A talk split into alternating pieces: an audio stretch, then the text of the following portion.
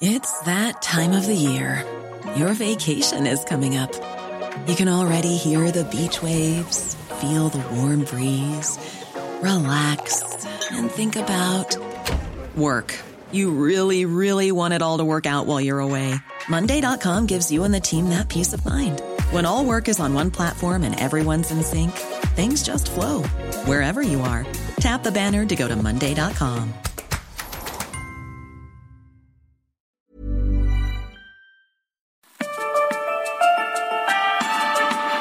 es la mesa de análisis a fuego lento.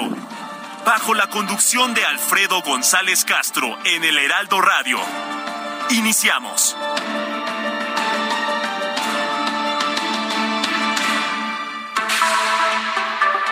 Son las nueve de la noche con un minuto tiempo del centro de la República. Muy buenas noches, bienvenidas, bienvenidos a esta mesa de opinión. Los saluda su servidor y amigo Alfredo González Castro con el gusto de cada martes comentarle que estamos transmitiendo desde nuestras instalaciones acá en el sur de la Ciudad de México a través del 98.5 de su frecuencia modulada con una cobertura en prácticamente todo el territorio nacional y también allá en los Estados Unidos, gracias a la cadena de El Heraldo Radio. Por lo pronto lo invitamos a ser parte del debate a través de nuestras redes sociales y nuestra comunidad digital. Síganos en Facebook como arroba Heraldo Radio y en Twitter como arroba Heraldo Radio guion bajo y arroba Alfredo Les, también arroba Is Robles. Y como cada martes, saludo también a mi colega y amigo Isaías Robles, quien me acompaña en la conducción de este espacio y nos va a platicar sobre los temas que analizaremos esta noche. Isaías, ¿cómo estás? ¿Qué tal, Alfredo? Muy buenas noches. Buenas noches a todo nuestro auditorio. Pues son varios los asuntos que abordaremos desde este momento y hasta las 10 de la noche. La falta de vacunas en México es un hecho que se ha reportado. Solamente uno de cada eh, tres niños menores de dos años de edad tienen su esquema completo. ¿Cuáles son los efectos de esta decisión? ¿A qué se debe? Vamos a platicar con un experto de la Facultad de Medicina de la UNAM sobre este asunto. Vamos a hacer también un balance del ciclo escolar. ¿Reprobamos o pasamos de panzazo? ¿Qué pasa con el relevo de Delfina Gómez al frente de la SEP? Los delitos de abuso sexual en la Ciudad de México, vamos a platicar con una diputada del PRD en el Congreso de la Ciudad de México sobre este asunto, cuáles son sus propuestas para poder hacerles frente. Y por último, el canciller Ebrard estuvo manejando el viernes pasado allí en Bolivia un auto eléctrico, dijo que estará de manera masiva en nuestro país el próximo año. ¿Hay condiciones para la producción, venta y distribución de autos eléctricos en México? De todo ello hablaremos, Alfredo, a lo largo de este espacio. Así es, Isaías, muy variados, múltiples los, los temas de esta noche. Pero bueno, vamos a entrar de lleno al primero de los temas, ya lo decías tú, el tema eh, de la que tiene que ver con el asunto de las vacunas. La encuesta nacional de salud que se dio a conocer la semana pasada reveló que al cierre del 2021 solo uno de cada tres niños mexicanos menores de dos años de edad tenía su esquema básico de seis vacunas. El doctor Jaime Sepúlveda, director ejecutivo del Instituto de Salud Global de la Universidad de California, habló ayer sobre lo que esto implica, se lo dijo a Sergio Sarmiento y Lupita Juárez aquí en las frecuencias de El Heraldo Radio. Vamos a escuchar y regresamos con nuestro primer invitado. Lo que ocurre al tener tantos niños sin esquemas completos de vacunación es que puede haber un resurgimiento de aquellas enfermedades prevenibles por vacunación que ya habíamos eliminado de México. Estoy hablando de poliomielitis, de sarampión, de rubiola. Así es que lo que estamos viendo en México es un escándalo. Cualquier país africano tiene mejores coberturas de vacunación que México. Bien, eh, hablemos del tema con el doctor Alfonso Vallejos Parás, académico del Departamento de Salud Pública de la Facultad de Medicina de la UNAM. Doctor, gracias, muy buenas noches. Gracias, muy buenas noches, Alfredo. Un gusto estar con ustedes.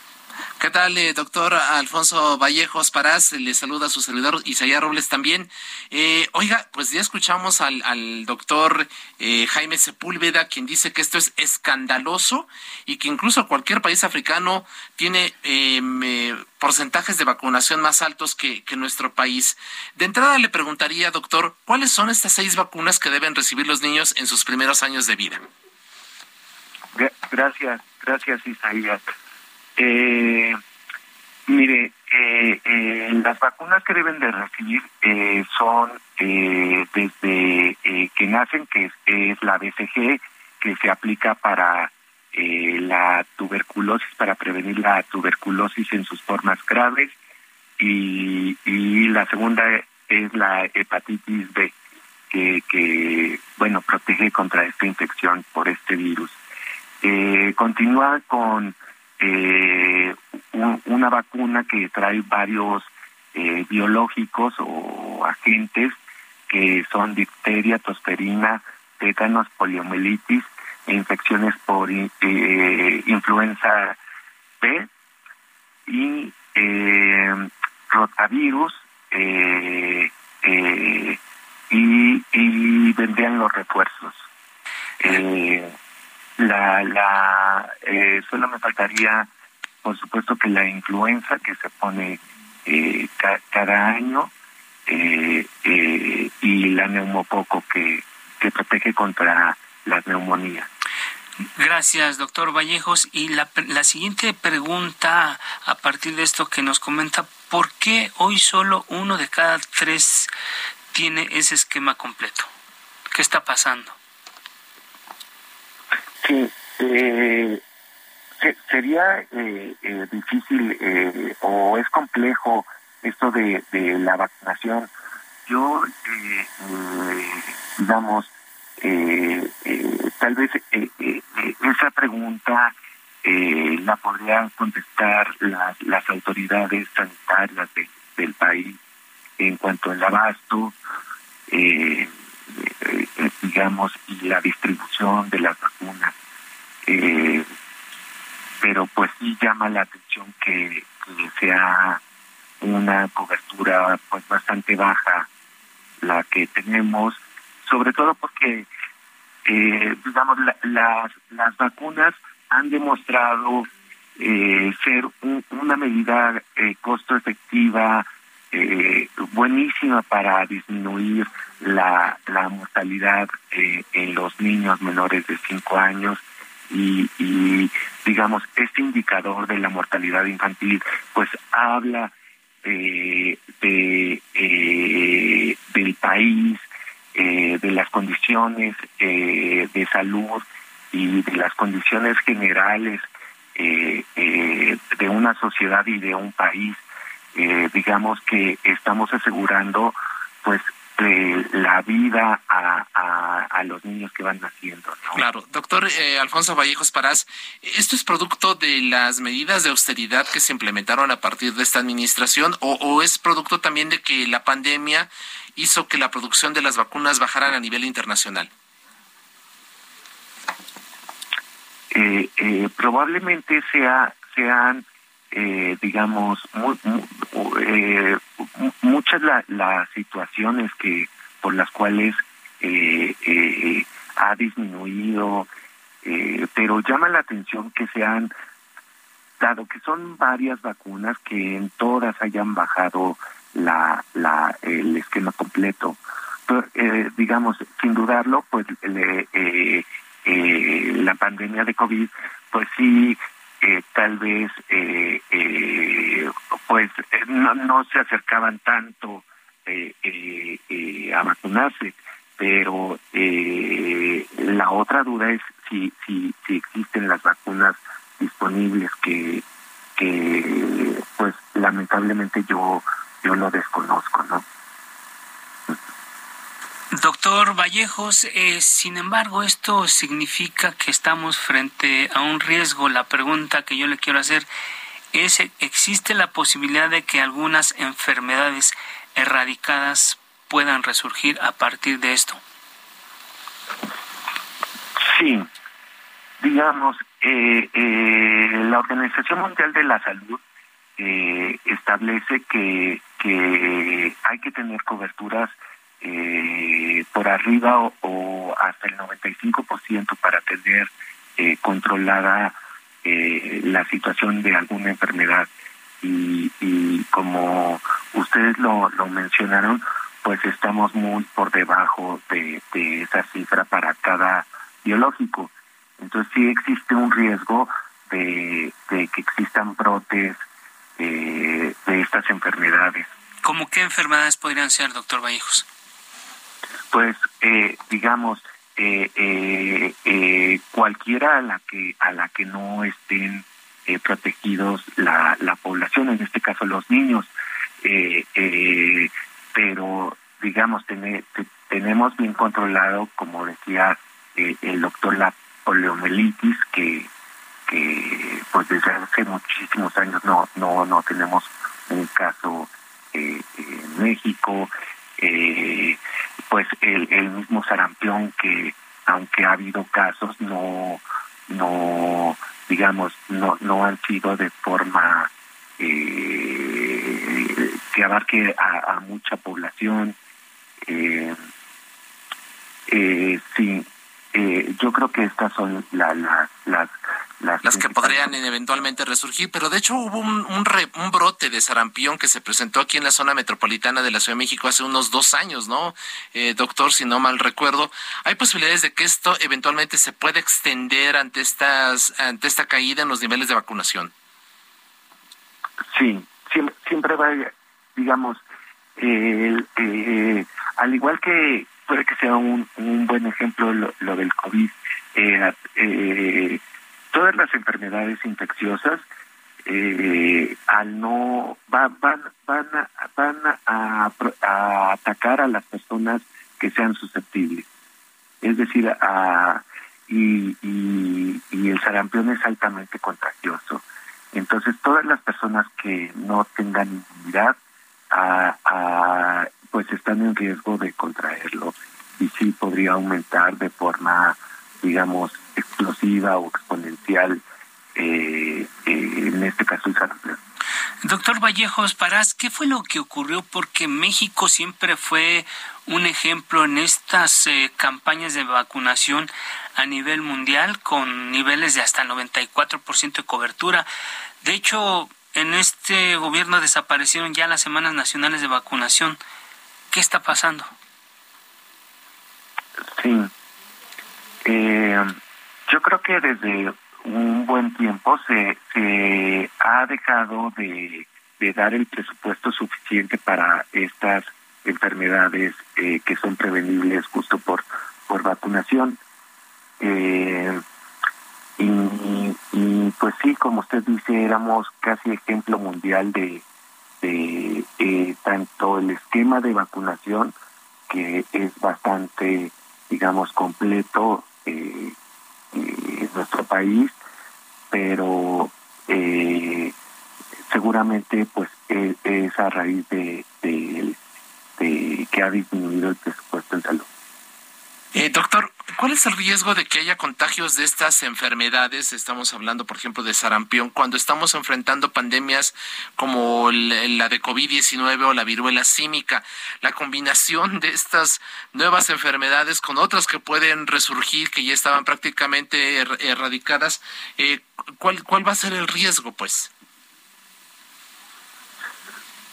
Pues eh, digamos, se saturaría más el, sistema de salud, eh, podría, eh, por, por, por decirlo así, a, correr a todo el mundo, ¿no? Este, a hacer campañas masivas de vacunación.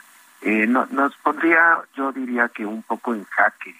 Eh, y, y pues sí, es, es es un riesgo eh, latente y por supuesto que tener dos enfermedades juntas en un mismo individuo, eh, pues eh, digamos, sería mucho más grave que, que padecer solo una. Entonces, dado que se pueden prevenir, pues Em, digamos, sería muy importante mejorar estas coberturas de vacunación. Así es, pues ojalá que, que, todos estos llamados que estamos haciendo a partir de la difusión de esta encuesta nacional de salud lo escuchen las autoridades para que tomen cartas en el asunto. Por lo pronto, doctor Alfonso Vallejos, Vallejos Parás, académico del Departamento de Salud Pública de la Facultad de Medicina de la UNAM, gracias por su tiempo y confianza y estamos en contacto. Gracias a ustedes. Un saludo. Gracias. 9 con 15. A fuego lento. Isaías, amigos del auditorio, vamos a otro tema. Ya lo comentabas tú al arranque de este espacio. El ciclo escolar concluyó el pasado jueves 28 de julio. La todavía secretaria de Educación Pública, Delfina Gómez, reconoció dos días antes desde, San Luis Potosí que la pandemia por COVID-19 provocó un rezago educativo de hasta dos años. Yo creo que sí nos vamos a tardar mínimo dos años, yo creo que sí. Pues lo primero es buscarlos. O sea, si sea un niño, la intención es buscarlo, ver por qué motivo abandonó. O sea, puede ser desde la cuestión económica, puede ser el que a lo mejor tuvo alguna situación de que sus padres fallecieron y que están totalmente en el abandono. Para hablar precisamente de este tema del que nos hablaba ya la, la Secretaría de Educación, se encuentra en la línea telefónica el doctor Eduardo Andere, especialista en educación comparada y política educativa. Doctor Andere, gracias, muy buenas noches. Buenas noches, mucho gusto. Gracias, doctor. Gracias. Eh, de dos años es el rezago educativo provocado por la pandemia, como dijo la secretaria. ¿Coincide usted con este diagnóstico? creo que ella dijo que hasta dos años. Así es, dice hasta dos años. y yo creo que, que apenas estamos entendiendo cuál es tanto el rezago como la brecha como, como los, el retroceso en los aprendizajes. Eh, y en casi todo el mundo, sobre todo en el mundo de los países menos desarrollados, el impacto va a ser, eh, bueno, ha sido muy importante. Y en países como de Latinoamérica y de México, que traemos a rezagos importantes y brechas muy importantes en, aprendizaje, pues la pandemia va a afectar sin duda a las poblaciones menos favorecidas. Así es, doctor Andere, hasta dos años podría ser el, tiempo que se perdió en esto de la pandemia, pero había un programa que en aquel entonces se empezaba, se empezaba a echar a andar, pero que con la pandemia como que cobró importancia el, programa Aprende en Casa. ¿Sirvió este programa para hacer frente a la pandemia? Eh, eh, al igual que los, demás programas, eh, tanto el de Aprende en Casa, como otros de educación a distancia, por supuesto que están, em, son, son muy vulnerables a los niveles de acceso que tiene la población a, educación a distancia. Aprende en casa, lo que el, el efecto más importante de aprende en casa es que es un esquema de educación a distancia pasivo, no interactivo que depende de que el estudiante de, de, modo propio se conecte, digamos, a la televisión o a otros medios para recibir, digamos, alguna instrucción pregrabada. La mayor parte de los programas que son efectivos o que fueron efectivos durante la pandemia son programas de, a distancia interactivos quiere decir que el maestro los estudiantes están conectados eh, online, en línea, eh, a, pesar de que están a distancia, tienen por lo menos una conexión en línea. Y como sucedió en México, y repito, en la mayor parte de los países de, Latinoamérica y otros países del mismo nivel de desarrollo o menos desarrollo, una parte muy importante de los estudiantes, de los hogares de los estudiantes, no tuvieron acceso a estas tecnologías. Por lo tanto, el programa de Aprende en, Casa tuvo un buen resultado desde el punto de vista de la oferta, pero un mal resultado desde el punto de vista de la demanda. O sea, el, gobierno lo preparó, lo anunció, lo promovió, pero eh, la población no estaba lista para el programa. Así es. Y debimos de haber tenido desde hace mucho tiempo un programa de, acceso a las diferentes líneas de comunicación digital como Internet, por ejemplo. Claro. Eh, doctor, eh, estos dos años que se calcula pudiera ser o incluso mayor el, rezago educativo, ¿se pueden recuperar de alguna forma o están definitivamente perdidos? ¿Qué va a pasar con ellos? ¿Cómo recuperar los aprendizajes que no se tuvieron durante todo este periodo? o sea, ella no habló de aprendizajes perdidos de dos años. Las estimaciones que yo he, leído sobre aprendizajes perdidos eh, oscilan entre seis y ocho meses. Ella, según lo que lo que pude escuchar eh, de, la entrevista a la secretaria, que llevará dos años atender o localizar a esta población, sobre todo a la población que no se conectó, que no se conectó o que eh, abandonó el sistema educativo. Entonces, que le va a llevar al sistema o las autoridades educativas dos años para encontrarlos y regresarlos al sistema. Esa es una cosa. Otra cosa es cuánto perdieron en aprendizaje. Y eso apenas estamos aprendiendo lo que se perdió en el aprendizaje. Y como mencioné hace ratito, las estimaciones oscilan entre seis y ocho meses.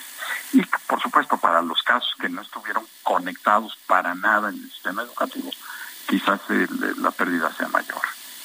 Gracias, doctor Eduardo Andere. Em, ¿Qué enseñanza nos dejó la pandemia y estos sistemas que se implementaron para atender la educación desde la casa como toda a distancia, los sistemas híbridos? ¿Qué eh, llegaron para quedarse? ¿Qué otras cosas aprendimos? No, no, no, no.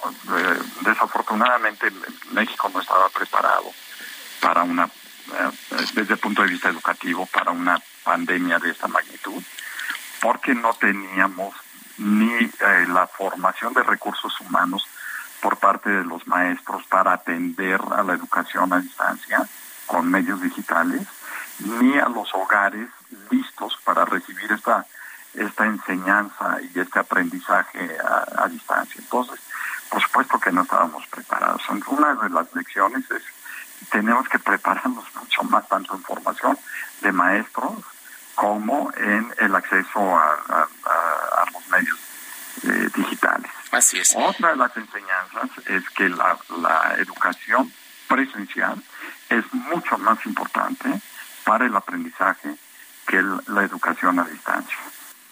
Los países que más estaban preparados para una educación a distancia, digamos que tenían eh, todo el capital digital, eh, educativo y de formación de maestros para educación a distancia fueron los que más eh, rápido regresaron a la educación eh, presencial. Inclusive regresaron dos o tres meses después de que se inició la pandemia por ahí de marzo del 2020. Otra de las lecciones importantísimas de la pandemia es que la importancia de los maestros, la importancia de los maestros tanto para la, educación de los niños como para el cuidado de los niños, mientras niños y jóvenes, mientras papá y mamá están trabajando. Y otra de las lecciones importantísimas es que la educación eh, presencial es esencial en los primeros niveles eh, educativos, ¿no? preescolar y primaria, sobre todo además de otras lecciones. Claro. Eh, finalmente estamos a punto de terminar esta plática, doctor Andere. ¿Cuál es el balance de la gestión de Delfina Gómez al frente de la CEP?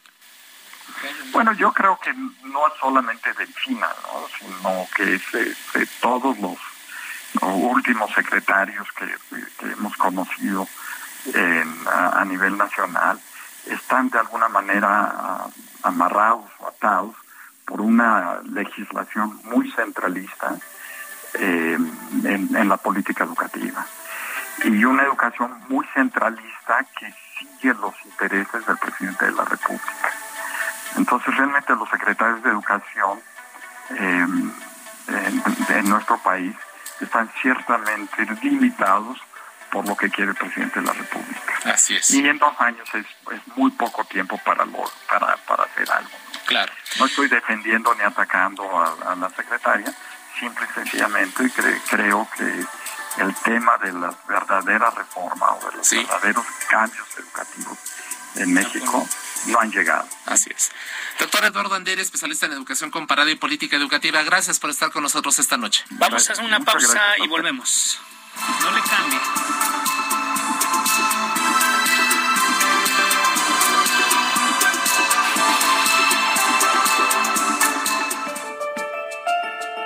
Está usted en la mesa de análisis a fuego lento con Alfredo González Castro por el Heraldo Radio. La polémica y el debate continúan después del corte. No se vaya.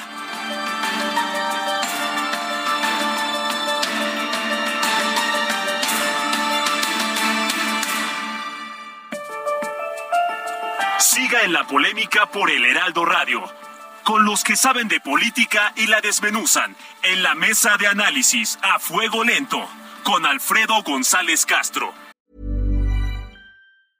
Hey, it's Danny Pellegrino from Everything Iconic. ¿Ready to upgrade your style game without blowing your budget? Check out Quince. They've got all the good stuff shirts and polos, activewear, and fine leather goods all at 50 to 80% less than other high-end brands. And the best part? They're all about safe, ethical, and responsible manufacturing. Get that luxury vibe without the luxury price tag. Hit up quince.com slash upgrade for free shipping and 365-day returns on your next order. That's quince.com slash upgrade. Regresamos.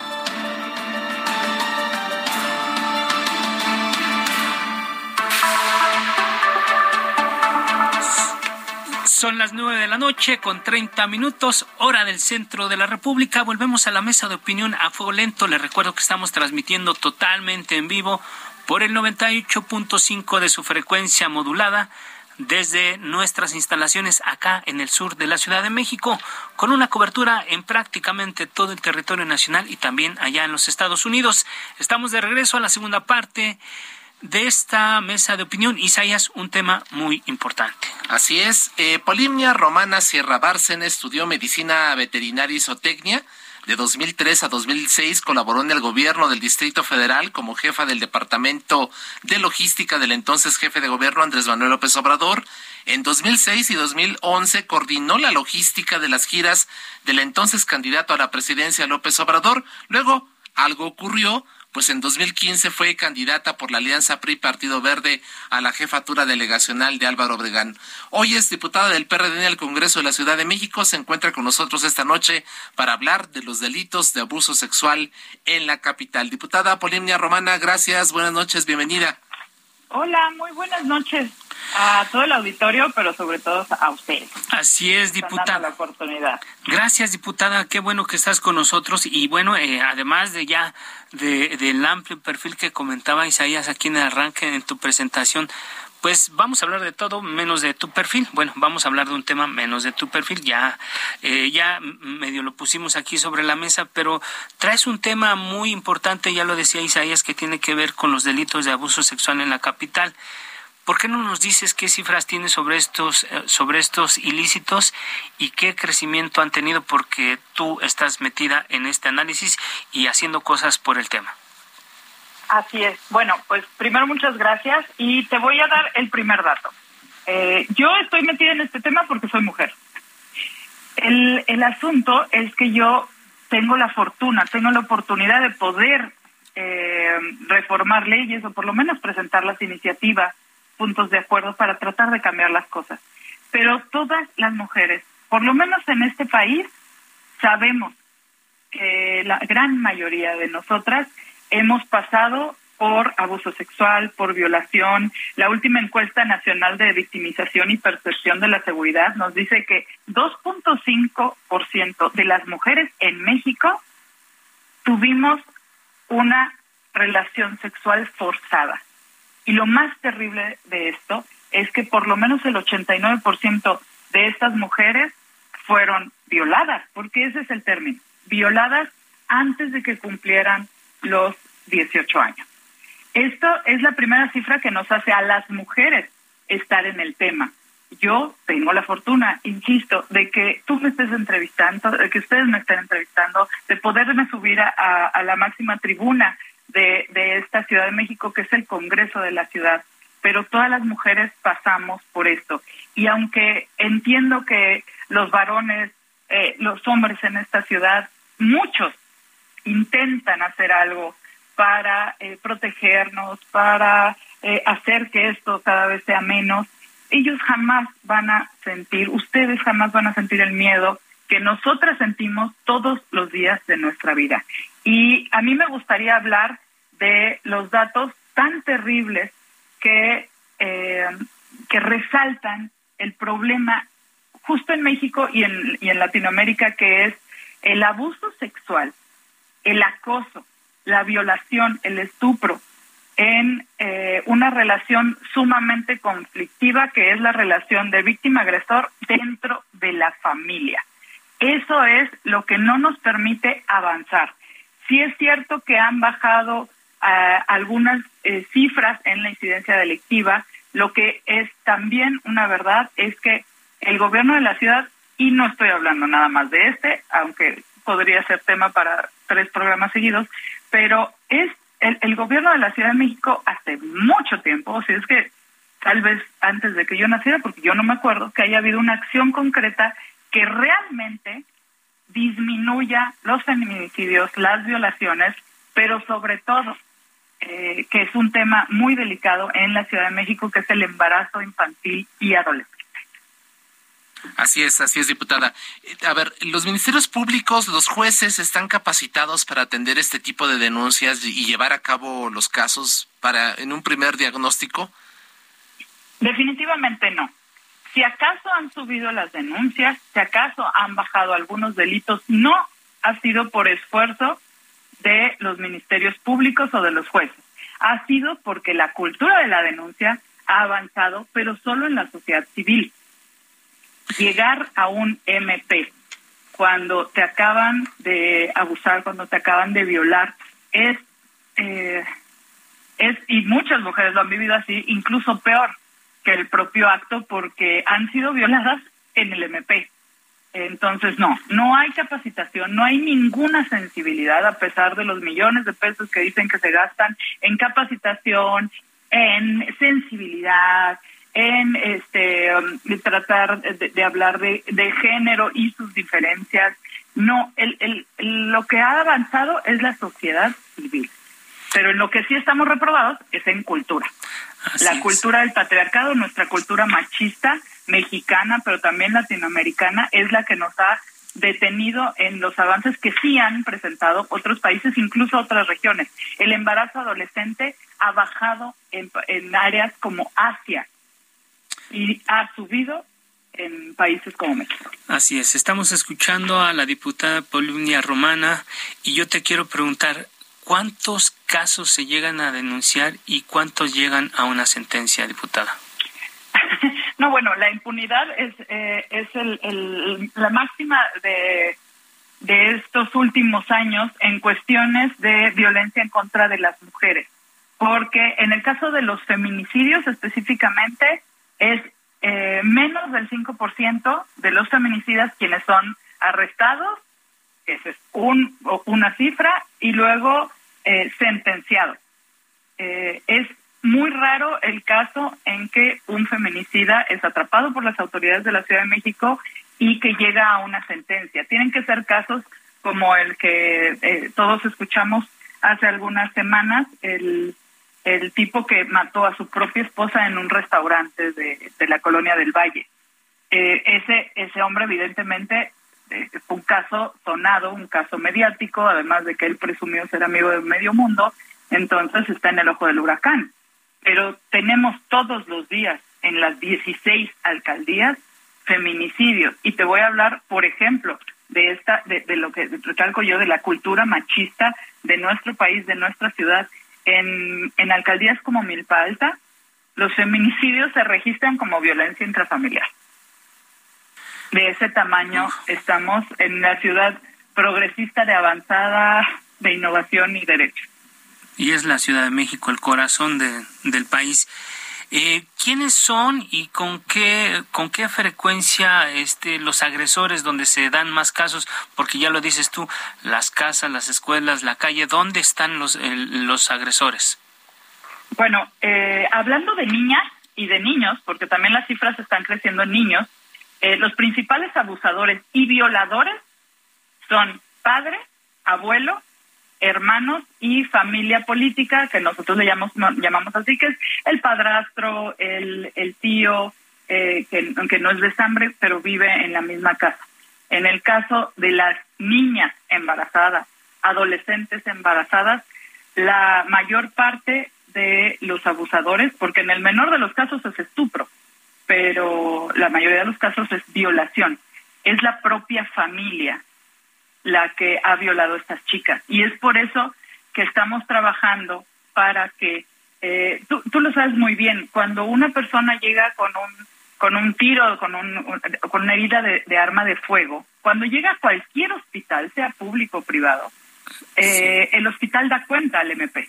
Así es, por una agresión. Porque, eh, exacto. O violencia, ¿no? Evidente. Por supuesto, y porque es un arma de fuego. Incluso también pasa lo mismo cuando una persona llega a, urgencias con eh, declarando que es un, un accidente eh, en domicilio, pero llega con, con heridas sumamente graves, también se da cuenta al MP. Lo que no pasa cuando llega una niña embarazada. Cuando una niña llega embarazada, ahí hay un delito más que evidente. Una niña no puede consensuar una relación sexual legalmente. Y aquí te quiero hablar de una diferencia muy, muy grande.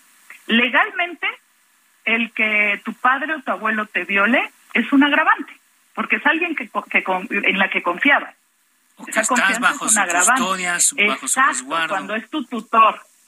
En la cultura mexicana es un atenuante, porque si tu padre te violó y te embarazó, si tu abuelo te violó, te embarazó, te tienes que callar la boca para no destruir algo que tenemos en el imaginario colectivo como la familia ideal, aunque sea todo menos eso. Claro, qué cosas. Eh, diputada, has propuesto la creación de brigadas móviles para la detección temprana de casos de abuso sexual. ¿Cómo operarían? ¿Nos puedes dar detalles? Estas brigadas eh, tendrían que operar en, en dos áreas fundamentalmente, que es eh, la vía pública, los espacios públicos parques, eh, lugares donde se pueden juntar las niñas y los niños. Por ejemplo, eh, ahora que eh, algunas alcaldías han organizado cursos de verano, ese sería un área esencial. Pero de no haber este tipo de organizaciones, otra, otra área muy importante sería la escuela. Evidentemente no se puede trabajar este tipo de casos directamente en casa porque ahí es donde está el agresor. Tenemos que detectar la violencia hacia las niñas, hacia las adolescentes, fuera de casa donde ellas se sientan seguras. Es terriblemente triste que en este país, en esta ciudad, las niñas y los niños estén más seguros en un parque o en la escuela que en su propia casa. Entonces, es por eso que estamos proponiendo las brigadas para detectar a tiempo estos casos y poderlos denunciar, porque en caso de un menor de edad, cualquier persona puede denunciar. En caso de una de, una persona adulta tiene que ser la misma persona quien denuncie, pero en caso de un menor puede ser cualquier persona, la maestra, la vecina, eh, la de la tienda, la, eh, la persona que sepa que ahí se está cometiendo un delito de abuso, de violación o de acoso en contra de una de una niña o de un niño. Diputada, y en tu propuesta también incluyes la implementación de agencias del Ministerio Público Rosas. ¿En qué consiste? Eh, tú imagínate que ha sido violada, eh, digo, ya, ya no digamos por un familiar, por cualquier hombre. Lo que quieres al llegar a un MP, ya que te animaste, que es eh, realmente un trabajo sumamente fuerte para una mujer que acaba de ser víctima de una violación, de un abuso, además de estar lastimada físicamente, eh, muchas veces estás cegada, no sabes qué hacer, aunque te lo hayan repetido mil veces, aunque hayas leído el folleto mil veces. Si acaso te da el valor de ir a denunciar, lo que menos quieres ver es a un hombre, y mucho menos a un médico legista varón, que te revise, que te vuelva a quitar la ropa, que te vuelva a tocar. Eh, lo que nosotros estamos proponiendo es no nada más personal capacitado, sino que sean mujeres las que te reciban, las que te guíen, eh, eh, las que te puedan dar la información que necesitan en ese momento, pero también que sea una persona médica legista quien te pueda revisar y tomar, pues te toman fotos, te toman muestras. Es, es, es un es, es sumamente necesario, pero es terrible que después de una violación tengas que pasar por todo eso. Y lo mejor es que sea entre mujeres. Claro. Diputada Polinia Romana del PRD en el Congreso de la Ciudad de México, gracias por eh, aceptar esta convocatoria. Le daremos seguimiento a cada una de tus propuestas y veremos cómo pueden convertirse en leyes e implementarse. Por lo pronto, muchísimas gracias y estamos en contacto. Muchas gracias, muy buenas noches a todos y tengan la seguridad de que somos 35 diputadas de todos los colores en el Congreso de la Ciudad de México que queremos que este tipo de reformas y leyes avancen. Avance, que avance, estaremos, Estamos pendientes a su labor allá en el Congreso Capitalino. Gracias. 9 con 44. A fuego lento.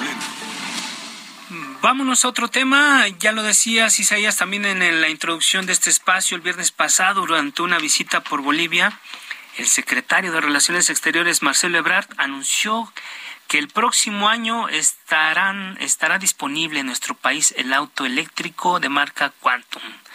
Esto gracias a una alianza, a, la alianza que se hizo con Quantum y la empresa mexicana Potencia Industrial.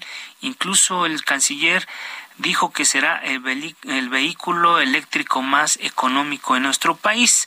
El lunes el presidente López Obrador anunció que el litio que se explote en territorio nacional será puesto a disposición del sector automotriz.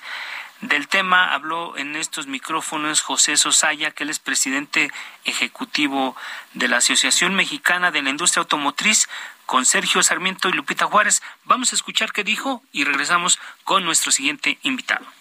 México cuenta con reservas probadas que están en volúmenes interesantes, pues esto ahondará más en el interés las empresas armadoras de vehículos eléctricos para estar cerca precisamente de estos de estos lugares donde se produce el litio y quizás establecer a lo mejor algunos hubs donde la industria automotriz empiece a desarrollar autos eléctricos. Creemos que vamos un poco tarde, hemos propuesto nosotros a la Secretaría de Economía la firma de un convenio, una carta de intención entre la Asociación Mexicana de la Industria Automotriz y la Secretaría de Economía para ir conduciendo México hacia esos a llegar a tiempo a ese cambio de tecnología. Bien, para hablar de este tema hemos convocado al ingeniero Francisco González Díaz, presidente ejecutivo de la Industria Nacional de Autopartes. Ingeniero González Díaz, gracias, muy buenas noches. Muy buenas noches, mucho gusto. ¿Cómo están?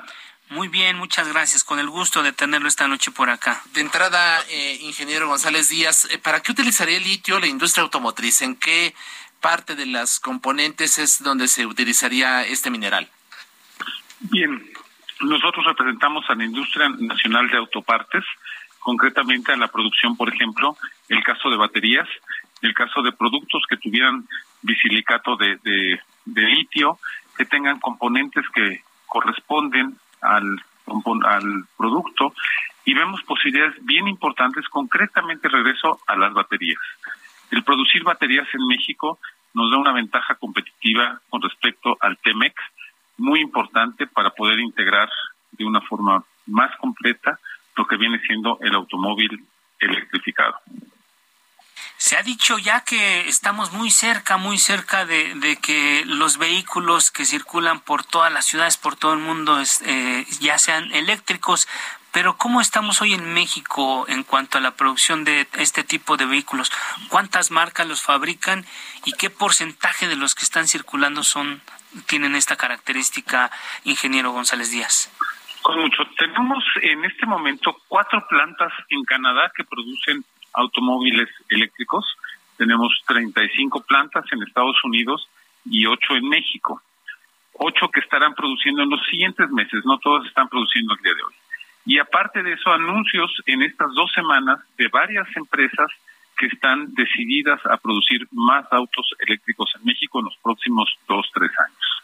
Entonces, vamos avanzados en la posibilidad de producción de autos, en la posibilidad en lo que viene siendo autopartes, estamos siendo proveedores de empresas grandísimas en Estados Unidos, muy importantes en México también.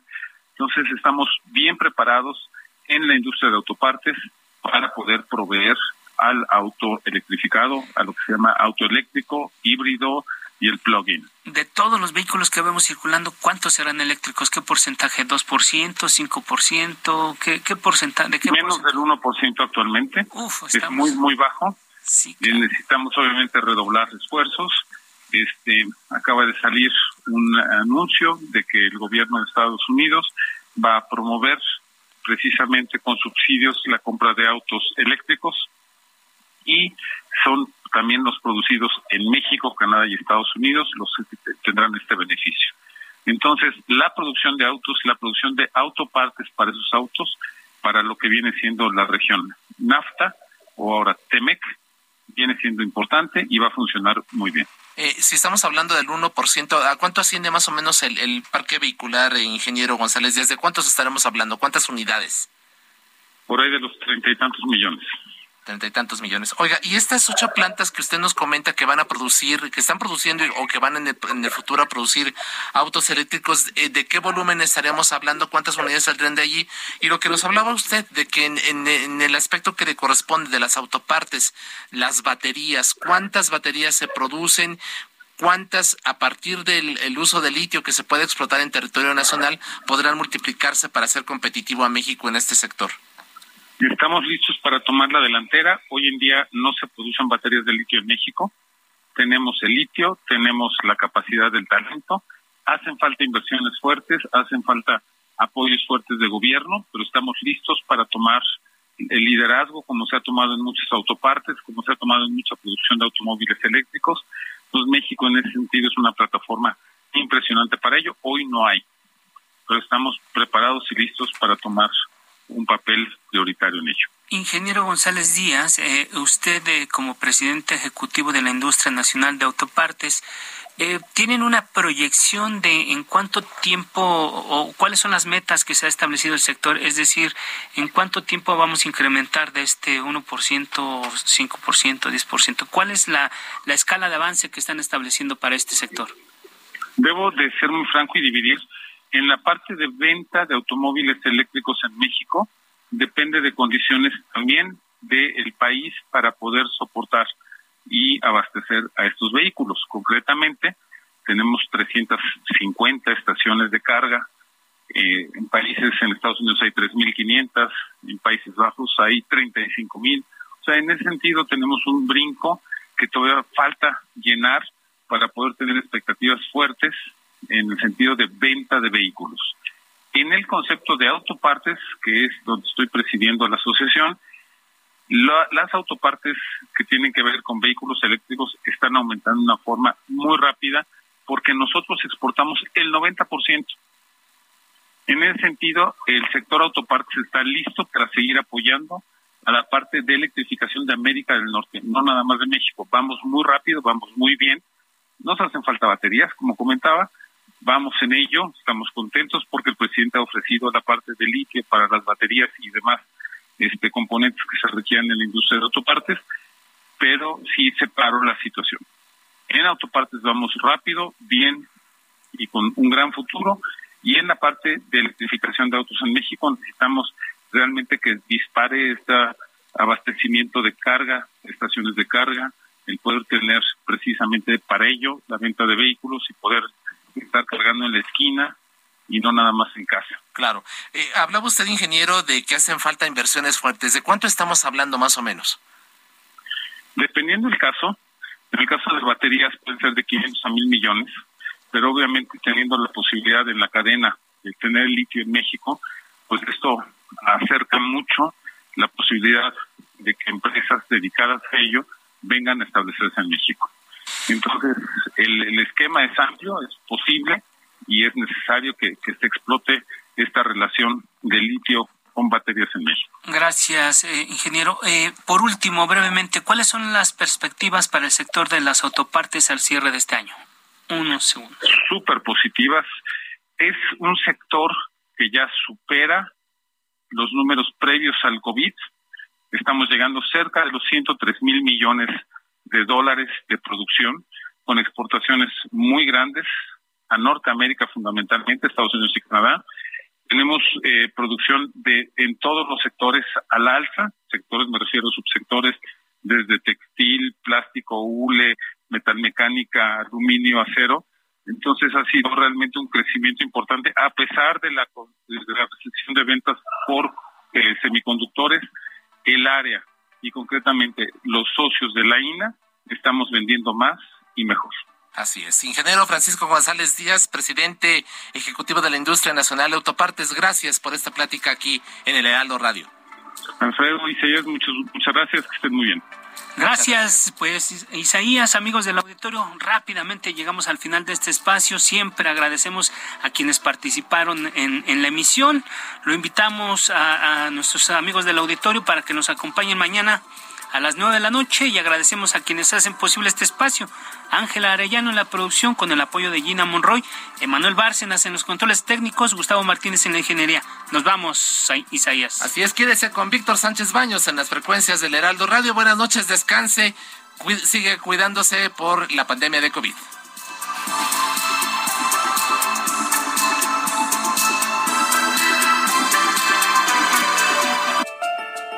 La polémica por hoy ha terminado.